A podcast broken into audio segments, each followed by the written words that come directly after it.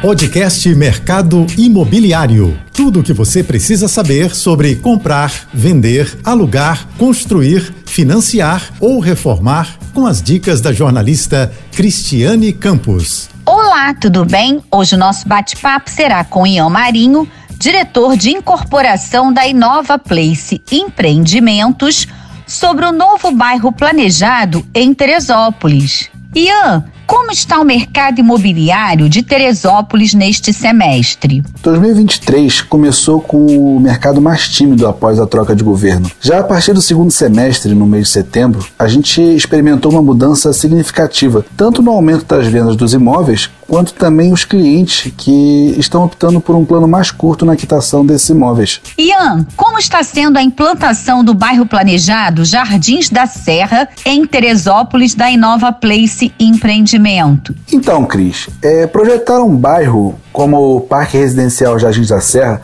foi um desafio muito grande. A iniciativa começou mais ou menos há uns quatro anos, levando toda a infraestrutura para o local do empreendimento. No total, são quatro condomínios totalmente independentes, com área de lazer e segurança, fácil acesso a produtos e serviços, e tudo isso a cinco minutos do centro de Teresópolis. Hoje eu entrevistei Ian Marinho, diretor de incorporação da Inova Place Empreendimentos, para ouvir esta entrevista e outras novidades do setor, vá lá no meu Instagram, criscampos.oficial e no portal mercadoimobiliário.net. Você ouviu o podcast Mercado Imobiliário.